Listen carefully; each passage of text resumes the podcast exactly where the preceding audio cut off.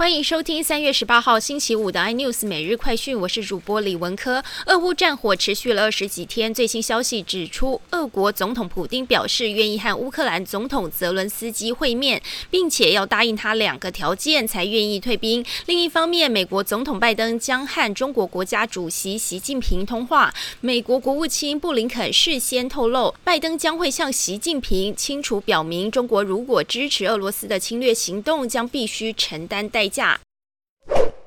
好莱坞巨星阿诺·施瓦辛格在 Twitter 上上传一段影片，表达他对俄乌战争的痛心和震怒，并且大声呛普丁发起一场不合法的战争，并且呼吁善良的俄罗斯人千万不要被普丁继续骗下去。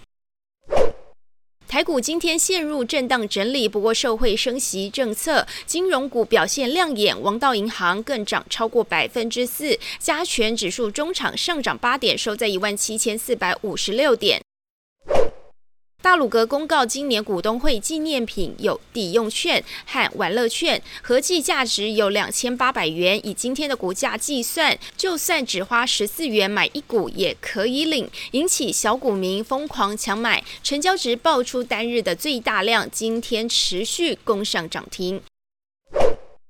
俄乌战事推升能源的价格，也冲击到开车族的荷包。美国民众为了买便宜的汽油，不少人敢办美式卖场的会员，即使要缴大约一千七百元台币的会费，但以目前的油价计算，一年大概可以省下一万两千元，相当划算。更多新闻内容，请锁定有线电视四十八八十八 MOD 五百零四三立财经台 iNews，或上 YouTube 搜寻三立 iNews。感谢台湾最大 Podcast 公司。浪技术支持，您也可以在 Google、Apple、Spotify、KK Bus 收听最新 iNews 每日快讯。